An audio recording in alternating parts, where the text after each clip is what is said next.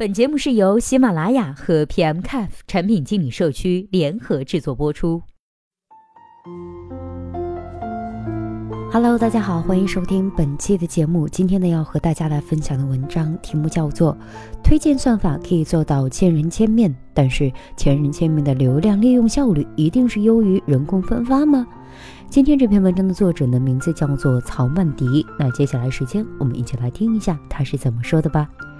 在绝大多数的情况下呢，个性化推荐的效率都要比传统的编辑推荐高很多，一般呢大概会高出百分之二十到百分之三十。但在个别的 case 上，比如前段时间林肯公园主唱去世，QQ 音乐的编辑推了林肯公园的一些歌单，在这类热门事件上，热门话题的传播度和点击率都会比较高。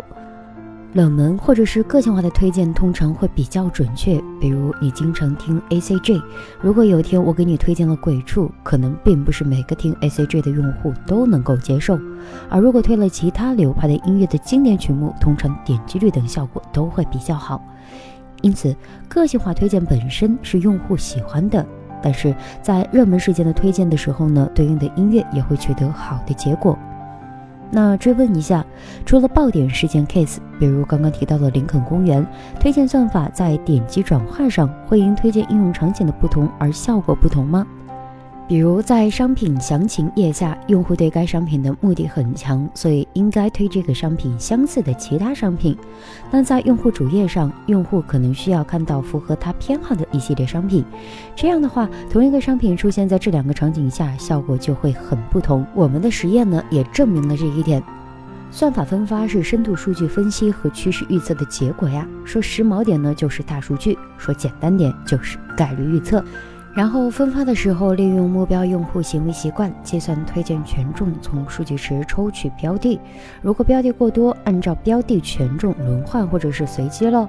我记得呢，携程有个用户画像，那个很好的体现了推荐算法的基础。根据你的搜索历史、消费订单、出行记录、关注内容、好友圈子、话题会题和浏览习惯等等，推荐消费周期、偏好和能力及影响力等数据，甚至呢可以进一步预测下一次出行的时间、目的地、人数、方式。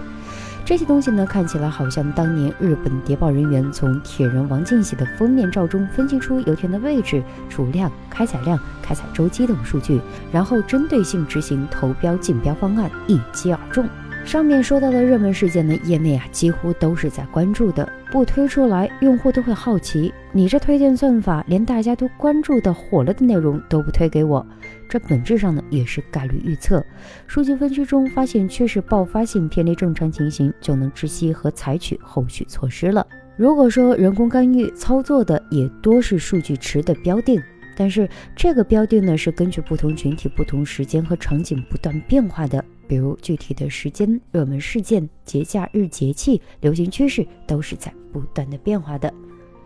好了，以上就是本期节目的全部内容，希望本期节目能够对您有所帮助。如果对待这个问题呢，您还有自己独特的见解，或者是想发表的意见，欢迎登录 PMCafe 产品经理社区，我们期待您的精彩回答。那我们下期再见啦，拜拜。